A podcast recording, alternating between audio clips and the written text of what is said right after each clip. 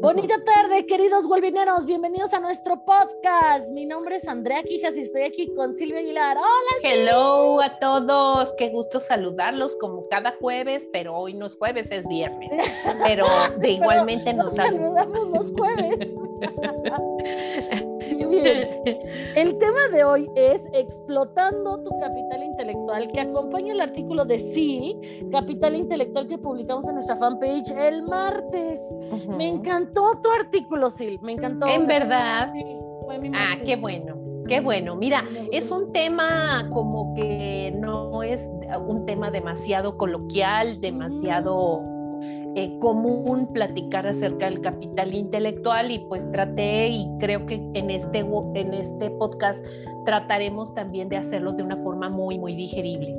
Sí, porque, o sea, es un intangible para empezar. Entonces, cuando no tienes, es como la autoestima. ¿Dónde compro autoestima? Es por kilos, por litros, por botes, ¿no? Entonces, el capital intelectual, cuando hablas de capital, siempre tratas de contabilizarlo con dinero.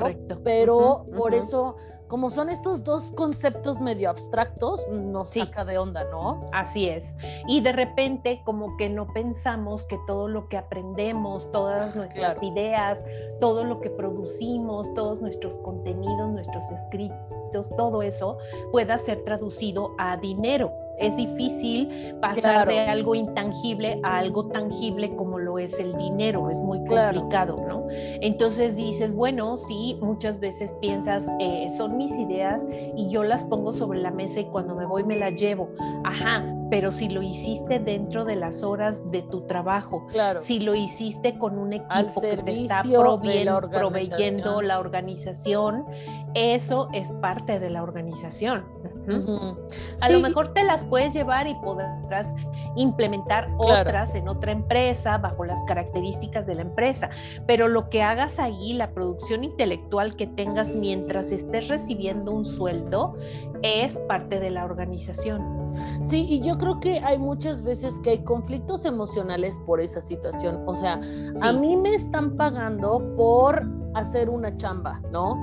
que yo de el 300% optimice procesos, se me ocurra un formatillo, ¿no? se me ocurra hacer un diagrama, este, se me ocurre hacer un nuevo formato que la organización dice, oye Andrea, está padrísimo, y entonces de repente soy muy controladora porque es mi idea, ya sabes, y nadie la puede hacer como yo.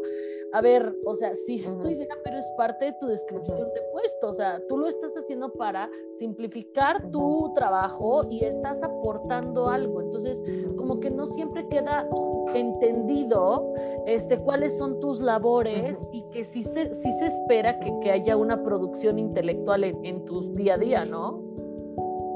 Por supuesto, por eso digo, creo que sí vale la pena dar la definición de lo que es eh, el capital intelectual. Y es en realidad eh, tu experiencia ya, por ejemplo, si a ti te contratan con X número de experiencia que tú hayas tenido en otro puesto, eso ya, es, ya forma parte de tu capital intelectual.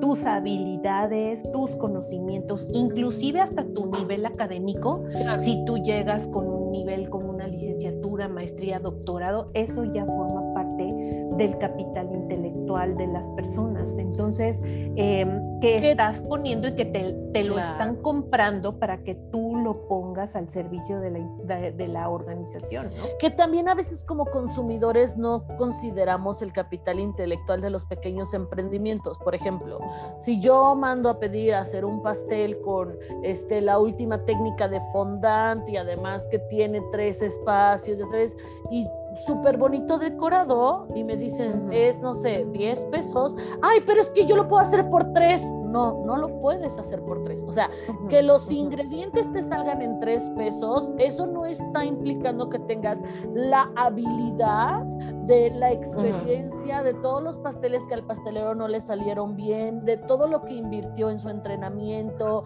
de, de haber comprado los materiales y la mano de obra. Entonces, o sea, como que también no siempre apreciamos en los pequeños emprendimientos este, ese capital intelectual. Entonces no te estoy cobrando por la mano de obra, te estoy cobrando por mi este, forma de hacer las cosas, ¿no? Y además otra cosa, que si tú te vas de esa organización, tienes que dejar eh, a la, si la empresa te pide que capacites a un pastelero para que decore los pasteles como tú lo creaste, tienes la obligación de hacerlo, porque lo hiciste durante el tiempo en que estabas trabajando en esa pastelería y con los recursos de esa pastelería. Entonces, si tú te vas, es probable que te puedas ir a hacer otro tipo de pasteles, pero tienes que dejar capacitado a la persona para que haga los pasteles como tú los hacías. En muchas ocasiones te piden inclusive que firmes documentos de confidencialidad en donde tú ya no puedas volver a producir lo que tú produciste en esa empresa. Claro, entonces tú tienes que industriales, ¿no? Exacto. Entonces tú firmas un, un, contrato y un convenio de confidencialidad donde lo que produciste en esa empresa este, allí se quedó. Y si tú quieres irte a emprender y produces lo mismo, aunque sea tu idea, eh, no la puedes hacer porque ya te la compró la empresa.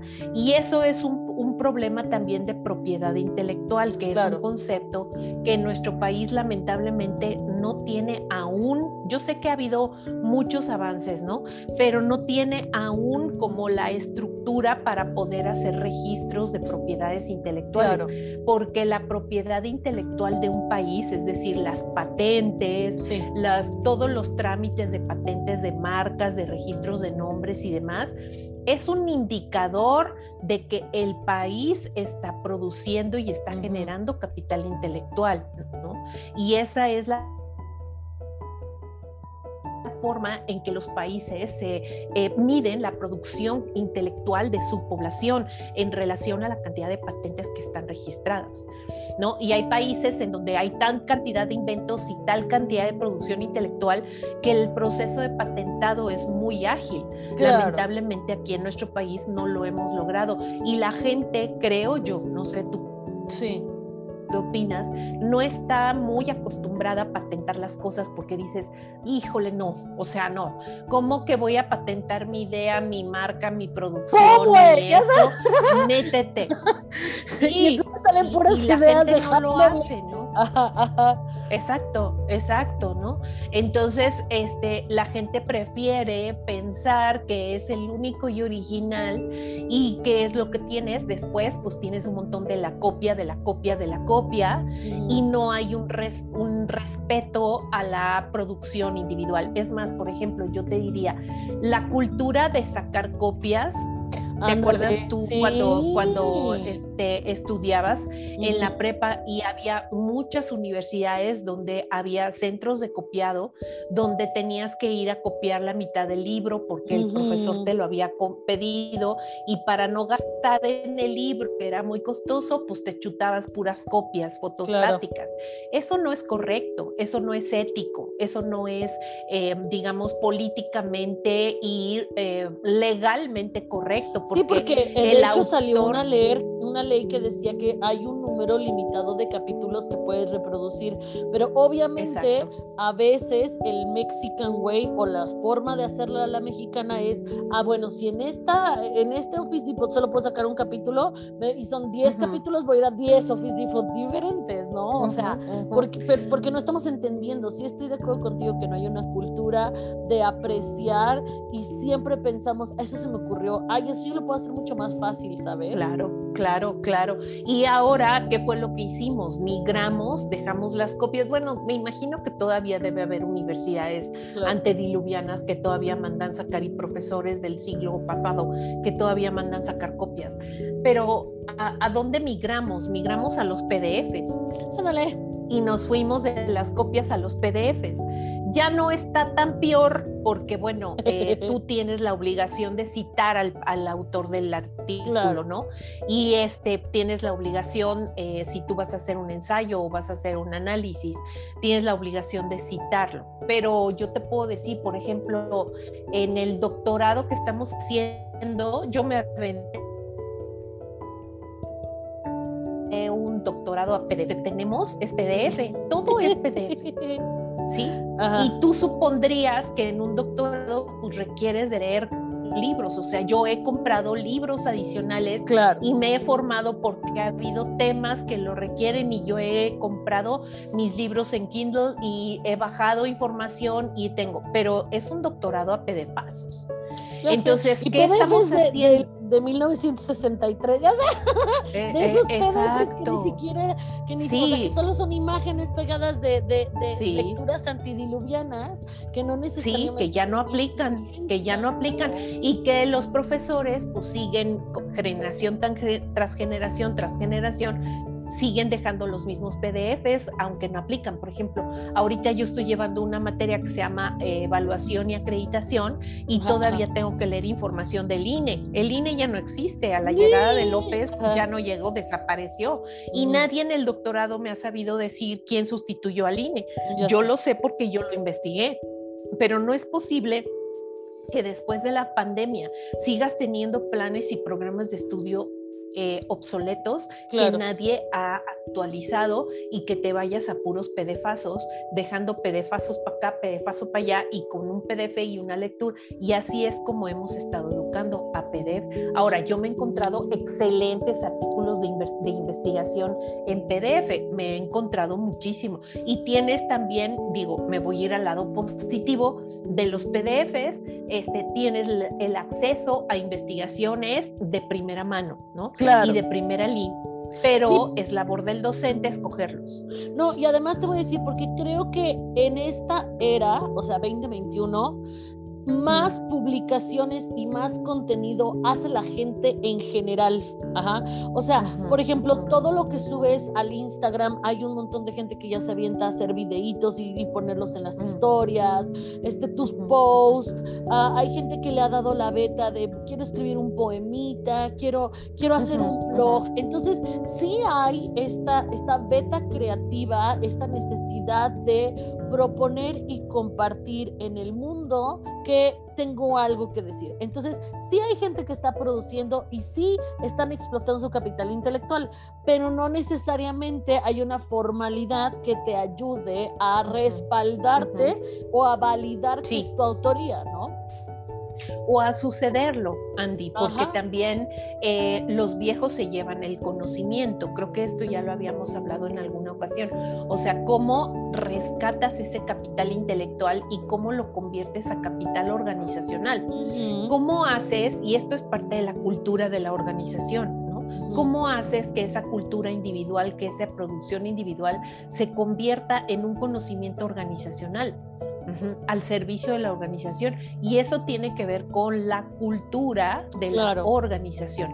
Si hay una cultura de respeto a la producción intelectual donde no solamente respeten tus ideas, sino que además la organización invierta en ti para que tú sigas siendo mejor. A ver, yo estoy viendo, por ejemplo, que Andrea en Wellbeing produce muy buenos contenidos, ¿no?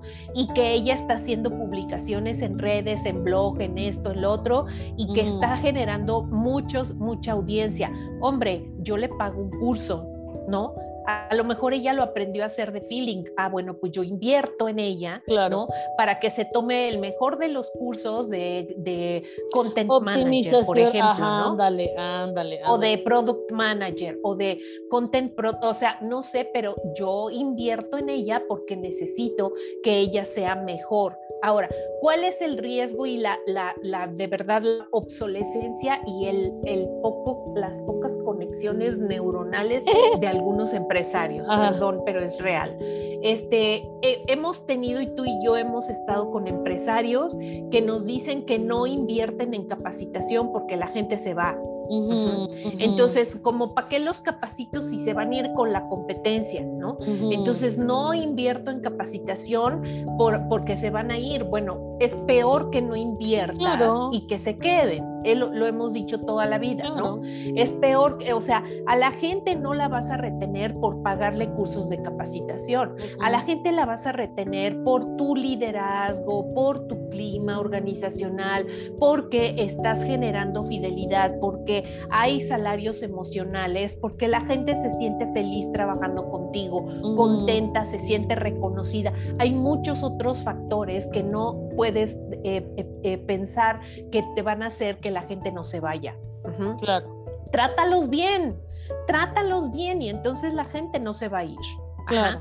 Eh, que yo invierto en Andrea Quijas para que tome un curso de content manager. No, no le inviertas porque qué tal que se la lleva la competencia. Bueno, o sea, sí es un riesgo, no puedo obligarte a que te quedes, pero sí te puedo garantizar que aquí vas a tener reconocimiento, respeto y un clima organizacional y que además si tienes hijos te voy a dar chance para que vayas, los cuides, los atiendas, para que vayas a las escuelas cuando haya un festival o sea, hay muchas otras Pero formas no de retener a la gente. Sí puedes retener a la gente. Tú puedes decir, oye, te voy a dar este curso súper fregón, siempre y cuando le inviertas a la compañía un año mínimo y ya en un año puedes ser un free agent. Eso también sucede y, creo que también es muy honesto, ¿no? lo pones por escrito, ¿no? Lo, tienes que poner por escrito y debe haber un compromiso, ¿no? Y, y tiene que ser legal. Claro, El, punto es que de repente pensamos que el capital intelectual no puede ser, como tú decías al principio, eh, contabilizable y en realidad sí lo es. Y yo les comparto en el artículo que yo entré a una sociedad y fui socia y fui, eh, me hicieron socia y tuve acciones y yo entré invirtiendo con capital intelectual, sin un peso. Y entonces, ¿qué es lo que se hace? Se hace una proyección de tu producción individual. Claro. En el caso concreto, yo era una empresa, era una universidad. Yo diseño planes y programas de estudio, diseño los que es el corazón de una universidad. Exactamente. Se hace una proyección de a ver cuántos alumnos eh, pueden estudiar o están interesados en tal o cual programa. Lo proyectas a futuro y eso lo traduces en acciones. Claro, claro claro. Ok, entonces, para el capital intelectual no solamente es como esta producción, sino también tiene otros elementos, ¿estamos de acuerdo? Ajá, sí, porque va de la mano, y aquí lo digo en el artículo, el capital intelectual, intelectual está integrado por cuatro elementos importantes. Uno de ellos es el capital humano, o sea, es fundamental. El capital humano este, es em, el, fundamental porque es el... ¿Quién genera las ideas? Ajá, o sea, si no hay un humano, no hay capital intelectual. Claro. Y, además al capital humano lo conviertes en capital humano, dejas de administrarlo. E, esa es la diferencia que existe entre un departamento de recursos humanos y un departamento de capital humano.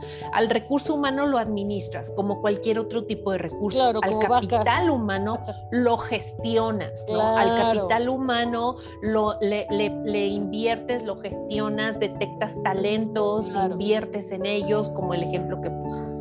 Luego está el capital estructural. Ajá.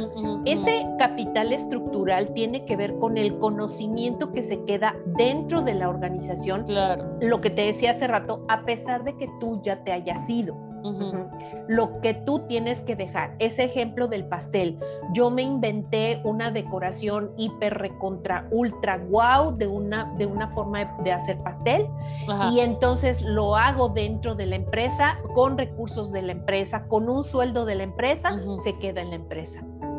Y como tú decías hace rato, puede ser que me hayan hecho firmar un contrato donde digan que saliéndome de ahí ya no puedo volver a hacer este tipo de decoración. Ok, no tengo miedo, lo firmo. ¿Por es qué? que Porque eso, la idea soy yo. Claro, que no te o sea, es que siento que. Y la puedo mejorar. No, y es que además quiero decir que hay algo importante.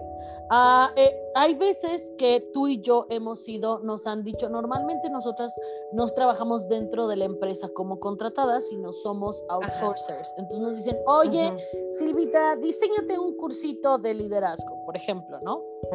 Entonces, normalmente, o sea, son dos procesos. El diseño del curso es la primera parte, pero la implementación del curso es otra segunda parte. Entonces, normalmente nosotras este diseño el curso, si lo quieres, quieres para ti, pues págame el diseño del curso y que lo dé quien quiera, ¿no? Pero si lo voy a dar yo, pues como es mi curso, mm, solo lo puedo dar yo, ¿no? Y nos ha pasado que nos dicen, claro, claro, mándame tus temas y a la mera hora ni te contratan ni te pagan y ponen a Juan de las Pitas a dar los temas que tú habías dado, ¿no? Eso es plagio, eso es injusto, pero eso no me hace sentir mal porque yo sé que ese curso no se va a dar con la calidad que tú y yo lo habíamos previsto. Es correcto. Yo, es o sea, correcto. la, mi personalidad, o sea, la gente que toma cursos con Andrea ya sabe el tipo de vibra que hay. Cuando los toman contigo, sabes el tipo de vibra que hay. Quienes nos está escuchando, no somos las únicas que hacemos podcast, ¿no? Pero es correcto. la parte de, de, nuestro diferenciador es lo que hace como si fue desafortunado, la próxima vez, si quiero volver a trabajar con esa persona, entonces les cobro primero, ¿no? O metes otros mecanismos, pero no por eso vas a dejar. O no quiero volver a trabajar con ellos, ¿no? No quiero, porque el caso que tú cuentas nos pasó con una universidad y dices, oye, pues ¿dónde estoy parada? Donde hay una universidad, no hay respeto hacia el capital intelectual, ¿no? Este, ahora, acuérdate que la cultura organizacional, el comportamiento organizacional los hacemos las personas. Este ejemplo que tú nos pones, este, nos pasó con una persona en particular. Ajá, sí, o sea, una persona que, que, que, exacto, no fue la universidad, digo, lo dices porque ella trabajaba del verbo ya no está, este, allí y ella lo hace, lo hace con el afán de pararse el cuello, porque eso lo vivimos todos, inclusive tú tienes una idea y quién es el que la va a ir a vender, tu jefe, y quién va a ir a decir que es su idea, pues tu jefe, ¿no? O sea, jamás te van a dar el reconocimiento excepto en las empresas donde hay una cultura de respeto al capital intelectual y a la producción. Porque si el jefe tiene educación y tiene cultura, entonces va a ir a decir y te lleva a la junta y te dice y te pide a ti que tú expliques ese proyecto porque es tu y idea. Haces tuyo y no pasa nada. Claro. como tú dices, sin miedo, porque sabes que tienes que tener toda la confianza que de aquí arriba de tu cerebrito, si salió esa buena idea, vas a poder gestionar otras buenas ideas. Eso es lo que te hace única y original. Entonces, pudieron haber comprado nuestro cursito de liderazgo, pero se lo dieron a Rosita Fresita. No lo va a dar como tú y yo lo damos, por el simple hecho que no tiene los mismos ejemplos de vida, el mismo tipo de humor, el mismo tipo de background, ya sabes. Entonces, no te sientas mal, suelta los procesos a veces, estuvo bien lo que hiciste y siéntete contenta o contento por el desempeño que tuviste en tiempo y forma y siéntete seguro de saber que vas a poder seguir innovando. Y aquí la comparación tiene que ser hacia la mejor versión de mí y de mis ideas. No, maldita gente, son no ratas, o sea, porque eso no te va en la, en la foto mayúscula, no te va a llevar a nada. ¿Sabes? Así es. Fíjate que el tercer elemento que se, eh, habíamos dicho, o sea, dijimos capital humano, capital estructural, el tercer elemento es el capital organizacional. Este capital organizacional, por ejemplo, tiene que ver con los, con los manuales que cuando te contratan y tienes que hacer un manual de procedimientos. Este, y tienes que irte a la línea, por ejemplo, de producción y tienes que observar y tienes que filmar y tienes que ver y tienes que documentar y entonces a partir de eso elaboras ese manual de, de procedimientos, ¿ok? Eso te lo está pagando la organización, ¿no? Ya sea si tú eres un consultor externo o ya sea si tú eres parte de la organización y te contratan para hacer plan, eh, los manuales de procedimientos. Pero fíjate que eso es muy importante, eso es capital intelectual. Pero la forma en que la gente opera ese manual, la forma en la que la gente también se hace dueña de ese proceso, porque lo más importante Exacto, porque lo más importante es, ok, yo ya tengo mi manual y cómo yo me hago dueña y cómo yo aprendo a hacer las cosas y cómo yo las hago, las optimizo en lo que tú estabas diciendo. No es tanto el, el programa que me pidieron, es cómo lo doy y a eso me refiero, ¿no? Cuando tú dices, a ver, contrataron a otra persona con nuestro mismo eh, temario, ok, eh, pero una cosa es el temario y otra cosa es cómo lo está dando esta persona.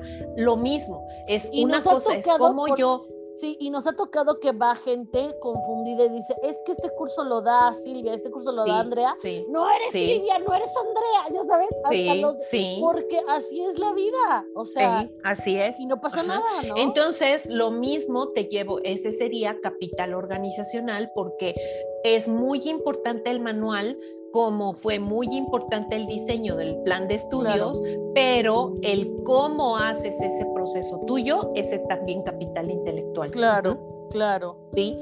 Entonces, la implementación, la forma en que las personas implementan las cosas, también es, que, sea muy exitoso, eso también es parte, es capital. Y quiero Y por último, Ajá, perdón. Quiero hablar un poquito acerca de la palabra que dije hace rato, los chindogus. Los chindogus son micro innovaciones de las personas que están encargadas del proceso desde la operación. Por ejemplo, Ah, digamos que yo estoy en la línea y el proceso dice que tengo que doblar un tubo a 90 grados, pero la máquina no siempre los dobla bien a los 90 o el grosor del tubo está hecho la máquina para un grosor de tubo y yo me quiero meter otro grosor para no comprar otra máquina y entonces le meto una cuñita. Esa cuñita que está actualizando al proceso de manera informal es un chindogu que también tiene que ver con capital intelectual y, y son pequeñas innovaciones que solamente la gente que está en la línea, que es experta en el proceso día a día, tiene la posibilidad de hacer, aunque yo haga el diseño y lo deje, ¿no? Y yo sea la, la de mantenimiento, no puedo estar al pendiente de todo. Y eso también es importante, ¿no? Eh, sí, pero creo que no es, no se llama chindogu, ¿eh? porque los chindogu son los inventos inútiles. Ah. Eh, los chindogus es un invento inútil. Sí entiendo el concepto que estás dando y sí existe un nombre en japonés este, eh, que es específicamente para, digamos, entre comillas, una especie de error subsanable dentro del proceso de producción, pero no se llama chindogu. El chindogu es un invento inútil, ajá, como esos que inventan los japoneses, como el del doctor Chunga. Esos inventos de que, por ejemplo, una huella para que nadie se estacione, que parezca un bache y es un plástico, que está tira, esos son chindogos, que después se han ido adaptando y se han hecho grandes inventos, sí, pero comienzan con un concepto de invento inútil. Ahorita tendríamos que investigar exactamente cuál es la palabra adecuada porque también es japonesa. Ah, ok, ok, ok, bien, bien. ¿Sí? Ah, gracias por aquí hacer la acotación y la diferencia. Muy bien, sí, Sí, y les prometemos que vamos a, este, a saber exactamente cómo se llama este, esta palabra eh, y la corregimos, ¿no? Y finalmente, bueno, está también el capital relacional. ¿Sí? Este capital relacional también tiene un valor bien, bien importante dentro de la organización y forma parte del capital intelectual porque es un capital de relaciones, es la forma en que tú te relacionas con clientes y proveedores y que cuando tú tienes un capital relacional es cuando llega un cliente y dice, eh, oigan, vengo buscando a Andrea Claro. No, pues este, Andrea ya no está, quiero que ya no trabaja con nosotros. ¿Dónde trabaja? Pues trabaja aquí enfrente. Ah, pues me voy allá enfrente, ¿no? Porque en realidad yo quiero que me atienda Andrea, no quiero que me atienda ninguna otra persona.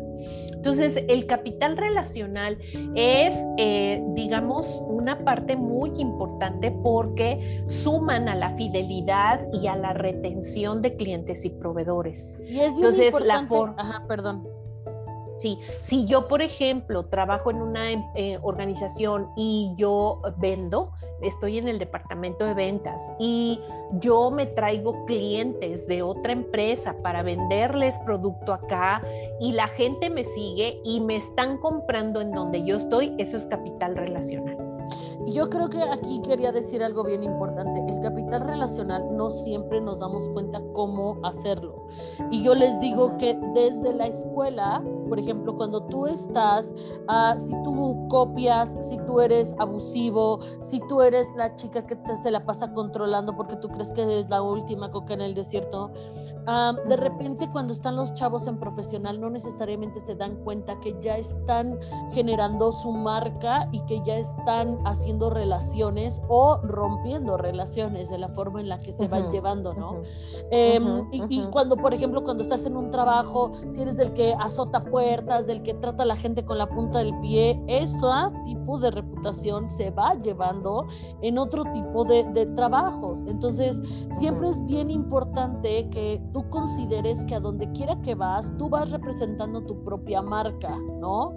Porque también tu marca personal, aunque dimos el curso de hablando de emprendedores, también tienes que hacer tu propia marca de gerente, de operador, de, ya sabes, porque tú, tú eres quien, quien está en responsabilidad de este capital relacional. ¿Cómo te vas a llevar con las personas? Las personas saben que pueden confiar en ti, entregas en tiempo y forma o nunca entregas, nunca contestas correos, este, no estás disponible en tu oficina. Todas esas cosas que tú estás haciendo impactan directamente.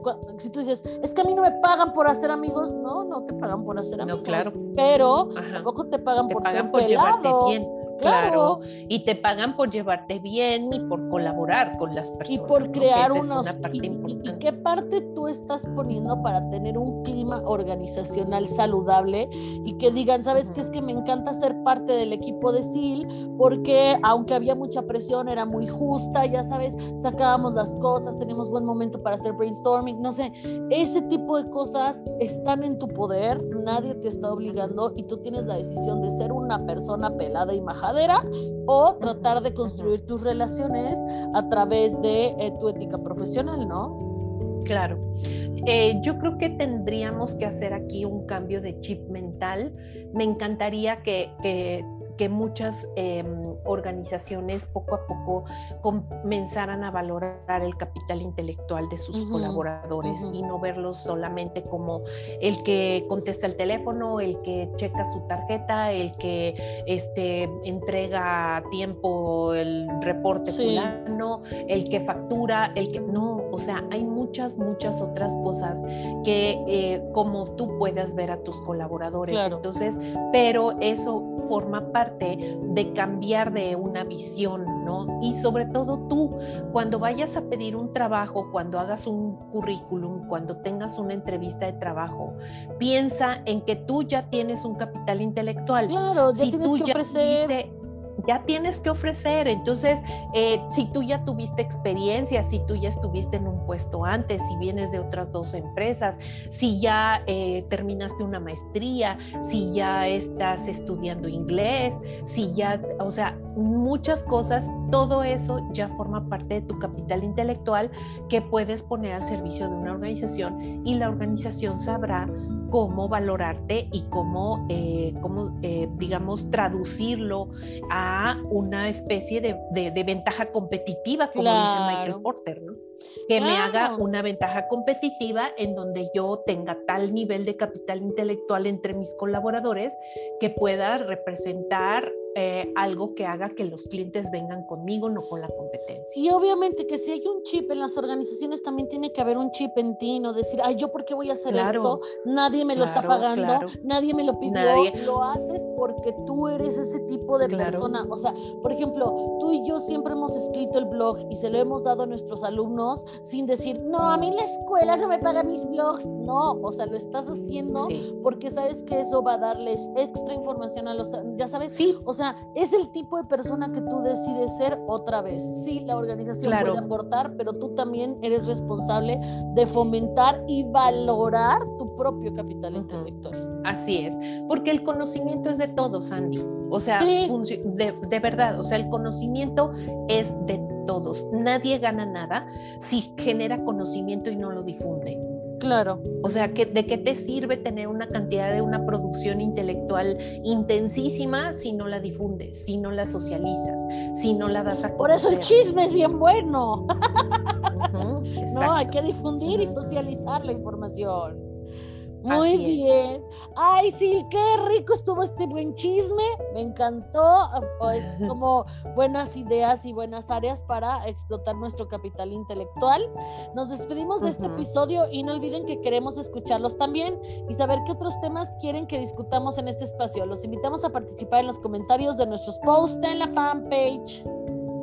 Eh, porque yo que se llama es la palabra que Sí, porque yo que es, la, palabra que no es chindogu, pero bueno, ya aprendimos dos palabras en japonés. Ajá, el chindogu que es el invento inútil y el pokeyoke que es, la innovación que mencionaba de innovación, exactamente. Así es. Pues muchas gracias por seguirnos y ser parte de esta comunidad del bienestar. Dale like, comparte y recuerda que trabajar en tu bienestar impacta en el bienestar de todos. Hasta luego, buenas tardes, bye bye.